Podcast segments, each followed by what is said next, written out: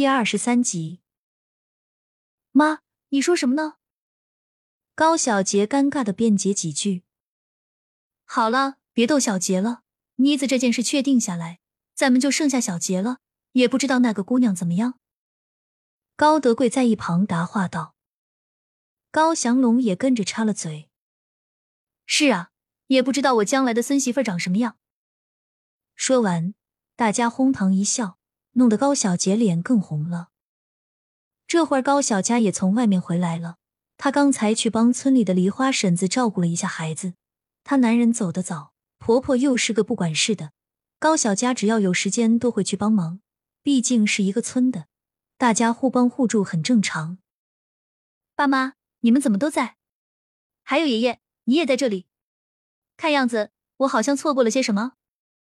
高小佳上前一靠住刘慧芬的肩膀，笑嘻嘻的问道：“妮子回来了呀，快来爷爷这里坐。”高祥龙一见高小佳回来，心里开心的不得了，招呼高小佳赶紧坐下，生怕她累着了。爸，别这么惯着她，妮子她已经是大孩子了。高德贵嗔笑着说了一句：“是啊，她都已经是大姑娘了，知道自己该做些什么。”刘慧芬也在一旁应和着：“没关系的，见到妮子吧，我心里就开心。只要她健健康康的，我就心满意足了。”高祥龙倒是无所谓，自家的孩子怎么看怎么舒服。嘿嘿，还是爷爷对我好。这么一看，我一定是我爸妈捡过来的，要不然他们怎么会这么嫌弃我？高小佳假意哭泣，低声倾诉道：“你个皮猴子，静下说。”当年生你的时候，我可是痛了好久。现在还敢说自己是捡来的，你个小没良心的！刘慧芬一边笑一边调侃道。一家人坐在凳子上，围着圆桌聊得火热，直到刘慧芬主动提及有关于高小佳进场的事情，几人才聊回到正题上。妮子，进场的事情，你姑父已经安排好了，是在后天。你明天提前过去，有什么事情也好提前做准备，不是？刘慧芬口上虽然一直说着不在意，但内心还是比较担心高小佳的。毕竟高小佳这么多年都没有出过远门，这次一个人出行，她多少有点担心。好，妈，我知道了，您别担心，到时候去厂里了，我会寄信回来的，这样就能随时保持联系，你们也不用操心了。高小佳安慰好刘慧芬，又跟高德贵和高祥龙聊了几句，之后就进屋去了。趁着四下无人，高小佳躺在床上，开始去想空间里的任务该怎么完成。对于他来说，出不出去其实并不重要，重要的是要把空间里的作物卖出去，完成佃农系统任务，这才是关键。想了许久，忽然他脑海中灵光闪现，想到可以借助这次去厂里的机会，趁着四周没有认识的人，赶紧把空间里的作物卖掉，神不知鬼不觉。规划好接下来要做的事情，高小佳洗漱完毕，就准备睡觉去了。这会儿家里的其他人也都回到屋子准备休息了。平静的一夜就这样子度过去，第二天很快就来临了。高德贵和高小杰一大早就出去了，到镇上的集市给高小佳买些东西，让他到时候一个人去厂里不至于缺东少西。母亲刘慧芬也是早早就起身，给高小佳准备吃穿。总害怕他一个人不适应，虽说有些高兴，但背地里瞧不见的地方，刘慧芬还在偷偷的落泪。时间过得很快，眨眼间就到了高小佳去厂里的日子。为了哄骗他，王爱霞假意说自己去送，顺便见一下高德香。根据近来的表现，大家都没有怀疑，唯有高小佳偷偷的留了个心眼。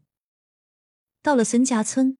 王爱霞带着高小佳来到高德香家，借故说出去找孙振海回来，安置完后就出门了。来到邻村，找到二狗子，向他说人到了，让二狗子给钱。二狗子也不傻，含含糊糊的答道：“咦，你看咱们都是诚信买卖，对不对？一手交钱，一手交人，不是？”王爱霞眼珠子一转，皱了一下眉，慌张的说道。什么诚信不诚信？我又跑不过你，还能骗你不成？二狗子想了想，上下打量了一下王爱霞的体格，好像觉得他说的也有道理，点了点头，从怀里掏出一沓子钞票。咦，我可是百分百信任您，您可不能忽悠我啊！哈哈，姨可是实诚人，不会骗你的。以后有这种好事，记得别忘了姨。王爱霞拿到钱，看着白花花的钞票，眼珠子都要掉下来了，激动的一直在点钞，不停的数了好几遍，直到确定了数字后，一张老脸笑的就没合住嘴，直夸二狗子有本事。二狗子长得一副尖嘴猴腮的模样，往日里头奸耍滑，坏事干了不少。看到王爱霞收了钱，他心里的一块石头就落下了。撺掇着拿到钱的王爱霞带他赶紧去找人，不能光收钱不办事不是。王爱霞也乐得连连答应，两人相伴往孙家村走去。到了高德香的房子跟前，王爱霞让二狗子在门口等着，他进门去叫高小佳出来。这会儿一直坐椅子上等待的高小佳本就无聊，见王爱霞进来，一脸笑呵呵的样子，警惕的问道：“奶，这是怎么了？”我姑父呢？妮子，你姑父这会儿还忙着呢。我刚才去找了一圈，没找到。这不，你姑父委托厂里的人来接你，快跟我出去看看。王爱霞上前就想抓住高小佳的手，但被他一闪身躲开了。王爱霞也不生气，毕竟现在这钱还没有完全是他的。等高小佳走后，有这个小妮子吃苦的地方。两人出了门，高小佳看到门口等待的二狗子。两只眼睛色眯眯的打量着自己，哈喇子都快流下来了。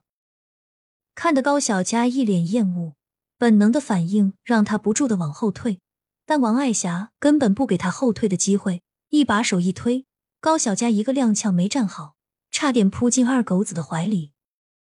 奶，你做什么？为什么推我？高小佳站直后，一转身就生气的质问道：“呵呵。”妮子，你可能误会了，我刚才只是不小心碰到你了。这就是你姑父介绍的人，你赶紧打招呼。王爱霞尴尬的解释了一下，顺便介绍了二狗子。